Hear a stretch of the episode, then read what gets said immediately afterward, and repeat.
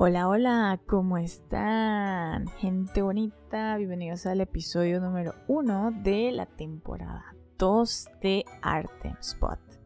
Qué bonito, qué bonito estar aquí otra vez. Bueno, no sé ustedes, pero yo sentía como que me hacía falta ya hablar. como si no tuviera suficiente los días. Pero bueno, eh, estamos aquí de nuevo después de este pequeño break, que que fue un mes, dos meses, quién sabe, no sé, pero bueno, ya que estamos, a la gente que se unió a este pequeño club de, de gente que le gusta aprender sobre arquitectura, pues bienvenidos. No les prometo que siempre les pueda despejar todas sus dudas, pero haré lo posible. El día de hoy vamos a platicar, bueno, antes de platicar del tema central, les voy a a presentar una pequeña sección que todavía no tiene nombre, pero es una pequeña sección que trata sobre noticias de arquitectura. Pero es de forma muy breve, ¿ok? No les voy a leer como todo el artículo porque, pues, qué flojera. Algunas noticias de arquitectura relacionadas, pues, obviamente a la parte de sustentabilidad o del diseño sustentado, ¿ok? Entonces vamos a comenzar. Eso va a estar así hasta que, no sé, algo pase. va a estar de forma fija esta sección, ¿ok? Posteriormente, pues vamos a platicar ya de nuestro tema de hoy, que la verdad está re bueno. No es porque yo lo esté platicando, sino porque está muy bueno y creo que va a ser muy útil para cada uno de ustedes. ¿Listos? Ok, bueno, de acuerdo a una nota que está en... Bueno, no me acuerdo cómo se llama el, periódico, pero dice un despacho de Monterrey, es una opinión, obviamente, eh, que Consideran ellos que el arquitecto en 2021 reflejará las transformaciones que provocó la pandemia. Y si bien esto no es como que el gran artículo del mundo, porque no tiene más que opinión, pero sí creo que es un buen punto como para que cada uno de nosotros eh, lo piense un poquito, ¿no? O sea, si estás siguiendo la pandemia, o si más bien si estás haciendo caso de la pandemia, pues obviamente te has encontrado la mayoría del tiempo en tu casa, ¿no? O bueno, donde sea que vivas. En casa de la abuela, en casa de tu mamá, no sé. Y eso implica eh, la convivencia a fuerzas, si, si estás con varias personas, obviamente, eh, de los espacios, ¿no? Y de mm, compartirlos. Y si bien este artículo es más de opinión, les digo de que consideran este grupo de arquitectos, que creo que ni les dije el nombre, pero se llaman, la opinión es de Perkins and, and Will, y Will, pero lo importante es que según ellos consideran que va a haber más una transformación en la arquitectura en el sentido de que se van a utilizar más los sistemas pasivos, más las adaptaciones al entorno, con eso de que, bueno, pues, pues es muy frustrante para la gente andar viendo solo cuatro paredes, ¿no? Por lo menos ver ahí una que otra área verde o un jardín o algo así. Y eh, también el uso de la tecnología, ¿no? Como que, que se va, de acuerdo a su opinión, que se va a incrementar un poquito la parte de la domótica. Pues eso puede ser, o sea, yo no, yo no difiero tanto de su opinión. La cuestión es que, bueno, esos, esos cambios, o sea, ya se debieron de haber hecho hace mil años.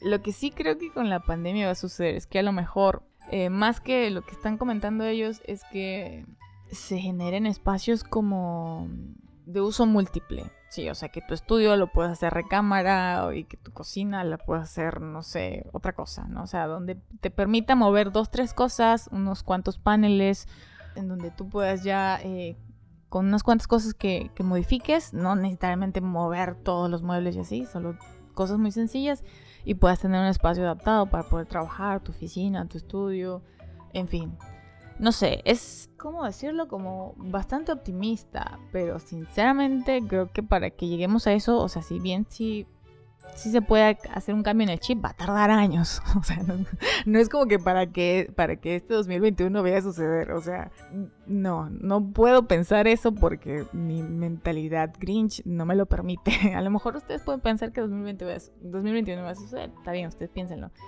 Yo creo que va a tardar unos, un chingo de años. Pero bueno, esperemos que se dé y sobre todo el, se incentive los sistemas pasivos porque em, muchas, muchas casas en donde estamos actualmente viviendo, cada uno de nosotros, pues son casas de, pues vaya, de que ya están construidas en series, ¿no? Sea un fraccionamiento, sea un condominio, pero se pasan requete por el arco del triunfo todas las consideraciones de diseño y mucho menos toman en cuenta los sistemas pasivos o diseño sustentable. Pero no voy a andar en eso, porque si no me voy a aventar todo el episodio de ahí.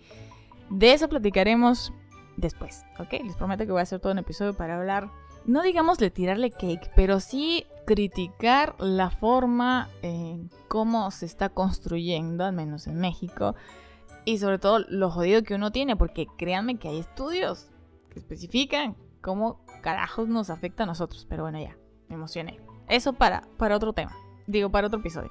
Bien, entonces, después de esa pequeña bebé noticia, vamos a platicar del tema de hoy. Y el tema de hoy es algo que seguramente si nunca estabas familiarizado con la arquitectura, la primera vez que te lo platicaron te quedaste con cara de, ¿eh?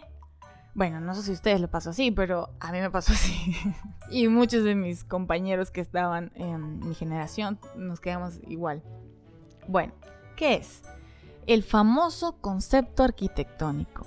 Esa palabrita o esa... Mm, sí, es palabra, ¿no? cómo da dolor de cabeza, sobre todo al principio que uno está súper ignorante y no sabe ni qué chingados. Depende mucho, sinceramente, eh, del maestro o del tutor que tú tengas como para que te, vaya, te desmenuce todo y, tu cerebrito lo pueda captar. Al principio eh, yo tuve varios maestros, obviamente diseño y eso no funcionó. Me lo decían muy rígido y sinceramente yo no aprendí muy bien. Pero conforme pasé los semestres, me tocaron maestros mucho más chidos. Y ya agarré el 20 tarde, pero la agarré. El punto es, ¿qué es el concepto? Dicho de una forma muy breve, es como la idea o... Sí, la idea, la intención que tú quieres transmitirle a tu proyecto. Ahora, hay diferentes formas de clasificarlo y etcétera. Y no me quiero meter aquí tan técnica porque acuérdense que esto es como para todo el mundo, ¿no? Pero, por ejemplo, piensen en el concepto arquitectónico si ustedes, no sé, ven, por ejemplo, ahorita no se me viene ninguna que sea tan fácil. Pero si ustedes, si ustedes entran a Google y le colocan ahí obras de Calatrava, eh, ese señor tiene como una, chispa para hacer sus conceptos bastante legibles, ¿sí? O, entendibles. Entonces ahí van a ver incluso la, analogía, lo que estaba queriendo eh, tomar como base y cómo lo presenta en sus proyectos. Ahora, no quiere decir que si te inspiras en una manzana, pues al final tengas una manzana de edificio, ¿no? Porque eso, eso no, no debería de ser, porque realmente eso no es arquitectura. Yo sé que mucha gente que lo hace, incluso arquitectos famosos que toman literal una forma y es lo que te presentan y lo llaman arquitectura. Yo sé que hay gente que aquí que puede ser fan de ellos, está bien, no pasa nada. Esto es mi opinión, que yo considero que ese tipo de arquitectura donde más es tal cual la forma de algo, pues no. O sea, no estás haciendo arquitectura, solo estás copiando una, un patrón que ya existe, ¿no? La chispa del arquitecto tiene que ser, ok, toma esto de inspiración, pero ¿cómo rayos lo transporto para que eh, represente eso. Eso es como todo una magia, todo un proceso que, requiere realmente un, nivel de diseño, pues no nada más copiar y pegar. Pero bueno, el punto es que eh, cuando nosotros estemos en algún proyecto, ya sea que lo estés haciendo tú o estés entrando en alguno, te debe dar cierta vibra, algo que tú consideres que vaya, como que este fulano se pudo haber inspirado en esta cosa. Y las inspiraciones pueden ser desde algo formal, como ahorita que te acabo de decir, la manzana, o algo más eh, en cuanto a, atmósferas o sensaciones, todo ese tipo de cosas, ¿sí? No, pues, no necesita ser algo tan tangible, pero el punto es que cuando tú entras al edificio lo percibas,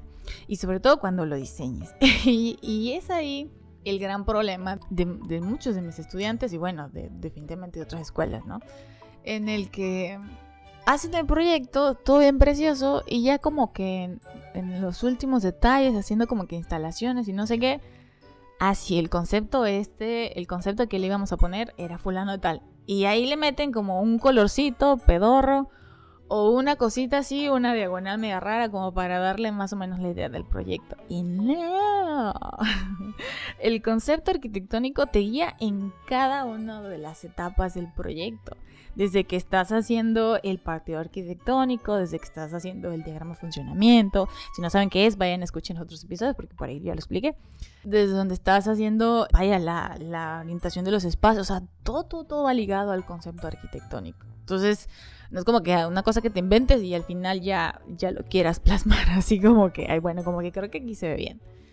Entonces, ¿cómo puedes mejorar en adaptar o poder transferir esa idea que tú tienes en el proyecto? Pues la práctica. Sinceramente no hay otra cosa más que eso, porque no hay como que una guía estándar donde te diga, bueno, si tienes un diseño, digo, si tienes un concepto de tal cosa, entonces muévele aquí y ponle esto y agrándale a tal. O sea, no, porque eso, eso ya es el arte de cada quien, ¿no? Tú te puedes basar básicamente toda la, toda la edificación o todo tu proyecto para poder transmitir esa idea o ese concepto que tú tienes en mente. Desde el mobiliario, eh, los accesorios que coloques en los interiores, el tipo de acabados, el tipo de materiales que tú vayas a establecer, las dimensiones, la cubierta, en fin, o sea, todo, todo, todo lo que hace un proyecto tienes que utilizarlo para transmitir ese concepto arquitectónico. Ahora, muchas de las, bueno, es que ahorita hablando de eso me acordé, de los ejemplos de arquitectura vernácula o de vivienda vernácula sobre todo, ustedes pueden ver, bueno, si no conocen fucking vivienda vernácula, por favor googleenlo y, o sea, bueno, en fin. El punto es que eh, la vivienda vernácula, pues, eh, ustedes, al menos aquí en México, bueno, a, nivel internacional también tiene sus eh, similitudes, pero bueno, a nivel México, tienen varias cosas en común. Ahora, si están familiarizados o han estudiado algún tipo de vivienda vernácula, pueden sumergirse como en la cultura y entender, ah, bueno, este palo está de esta forma porque representa no sé qué. Pero eso ya es con una vez que ustedes leen. De manera, digamos, lejana, lo que se puede interpretar o se puede leer es que básicamente es un tipo de arquitectura que está integrada con la, naturaleza o con, su, o con su entorno o su contexto, como le quieran llamar. Entonces, esa podríamos decir que es como la el concepto genérico o el, el concepto que tienen en común el tipo de arquitectura sustentable. Porque siempre va a tener ciertos elementos que uno lo puede distinguir que está como que es parte del, pues, del mismo ambiente o no le está dañando tanto, ¿no? Claro que se puede colocar después, bueno, si hablamos de arquitectura sustentable un poco más contemporánea, pues adaptan un concepto más complementario. Pero el punto es ese, o sea, que uno entre en la edificación y desde ese momento como que perciba cierta vibra y diga, ah, como que esta cosa es esto, ¿no? Y bueno, tú cuando estés desarrollando tu proyecto, por favor, tome en cuenta el concepto desde el inicio, porque eso, eso te guía. O sea, más allá de que tú digas, ay, es que yo lo quiero hacer de un estilo no sé qué y no sé qué, esas son chingaderas, pues. Perdóneme, pero en realidad el concepto los veríando en cada una de las etapas y sobre todo que procures eh, evitar o caer en la pues en esa arquitectura tan chafa en donde realmente solo te copian y pegan una forma y ya quedan unas cuchillas muy raras y formas muy extrañas en donde realmente no puedes em, utilizar de forma óptima los espacios, ¿ok?